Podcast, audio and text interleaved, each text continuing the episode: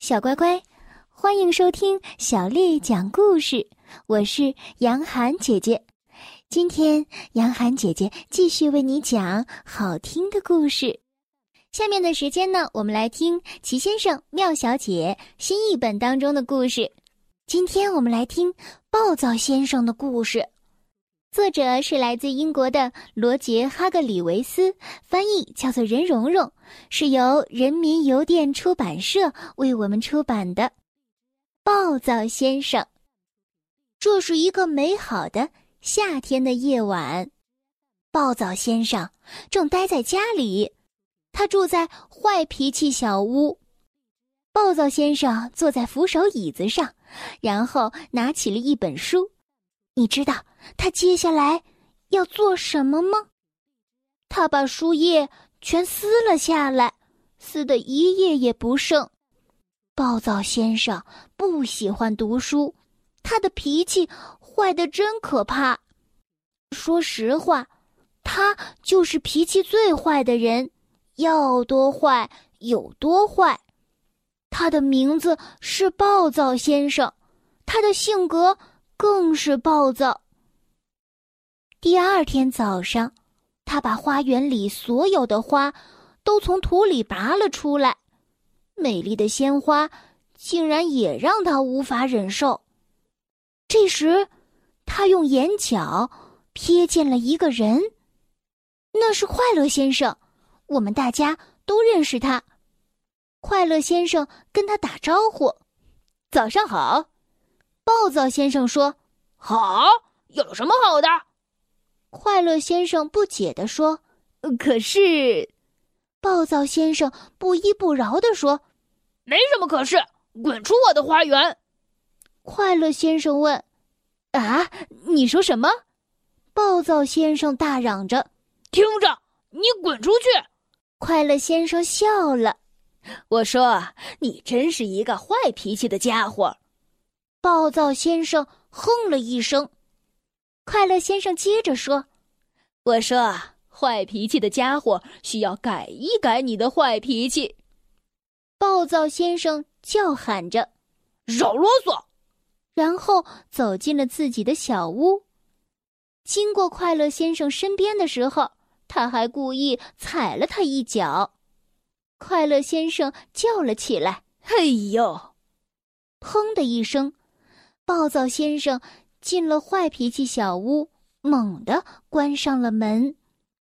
快乐先生站在门外，表情看起来并不像平时那么快乐，因为他的脚实在是很疼。他想啊想啊想啊想啊想了又想，然后他想出了一个好主意。快乐先生笑了。然后就去找挠痒痒先生了。怎样改掉暴躁先生的坏脾气？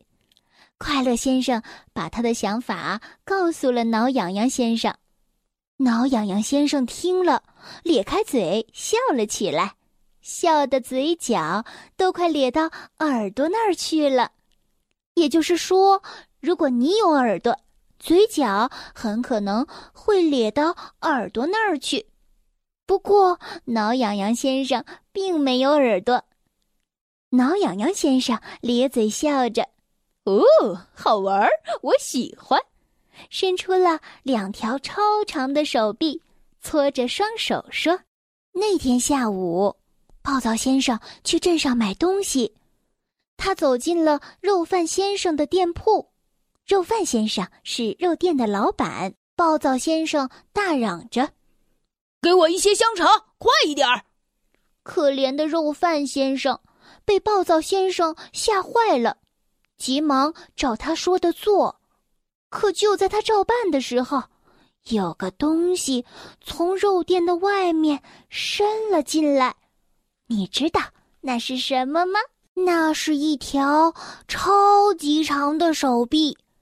这条手臂是，嗯。你肯定能猜出来他是谁的，难道你还猜不出来吗？挠痒痒先生超长的手臂伸进了肉垫，在暴躁先生的身上开始挠痒痒了。挠痒痒先生，那是一条超长的手臂，这条手臂是挠痒痒先生伸进肉垫里的，在暴躁先生的身上挠痒痒。哎呀！暴躁先生吓得尖叫起来，连忙丢掉香肠，环顾四周，仔细的去看，什么也没有看到。暴躁先生哼了一声，捡起香肠，到隔壁的店铺里去了。隔壁呀是蛋糕店。砰的一声，蛋糕店的门被重重的关上了。暴躁先生大嚷道。给我一个蛋糕，快一点儿！卖蛋糕的仙女太太被暴躁先生给吓坏了，急忙照他说的去做。可就是在他照办的时候，猜猜发生了什么样的事情？哎呀！暴躁先生尖叫起来，丢掉了蛋糕，还有香肠。他还是不明白，这次究竟是怎么回事儿。同样的事情还发生在了日报先生的报纸店里、薄荷糖太太的糖果店里、瓶子先生的乳品店里，还有包裹先生的杂货店里，一次接着一次，整整一个下午都是这样的，整整一个下午。暴躁先生一直被挠痒痒，掉东西、捡东西，被挠痒痒，掉东西、捡东西，被挠痒痒，掉东西、捡东西。他就是弄不明白，到底是怎么回事。在回坏脾气小屋的路上，暴躁先生又遇到了快乐先生。快乐先生咧嘴一笑。你好啊，今天过得很开心吧？暴躁先生大嚷道：“你滚开，不然小心我踢你！”可是这几个字刚说出口，挠痒痒先生那超长的手臂又从树后伸了出来。暴躁先生高高跳起来，买的东西又都掉在了地上，他自己也摔倒在了地上。快乐先生看见暴躁先生躺在一堆杂乱的东西当中，其中有香肠、蛋糕、报纸、糖果、牛奶和玉米片儿。快乐先生笑着说：“我想，如果你改一改，脾气不要总是这么坏，这种事儿就不会老发生在你身上了。”暴躁先生哼了一声。他再一次捡起地上的东西，朝他的坏脾气小屋走去。不过在路上，他确实在想快乐先生对他说的话，因为他确实不喜欢这一下午的经历。快乐先生和挠痒痒先生握着手大笑起来。从那以后啊。暴躁先生真的开始努力的控制自己，不再经常大发脾气了。他发现，他发脾气的次数越少，被挠痒痒的次数也就越少了。所以，他尽量不发脾气。渐渐的，他像是变了一个人一样。又是一个晚上，他拿起了一本书。你知道他做了什么吗？这一回，他只撕下来一页了。这就是暴躁先生的故事。小乖乖，今天的故事就为你讲到这儿了。如果你想听到更多的中文或者是英文的原版故事，欢迎添加小丽的微信公众账号“爱读童书妈妈小丽”。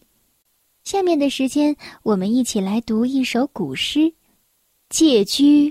唐司空图。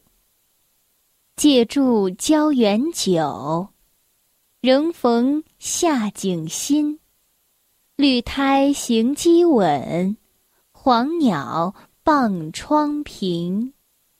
借居，唐司空图。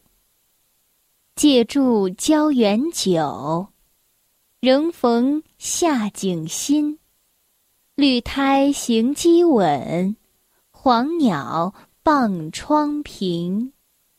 借居，唐·司空图。借助浇园酒，仍逢夏景新。绿苔行机稳，黄鸟傍窗平。小乖乖，晚安。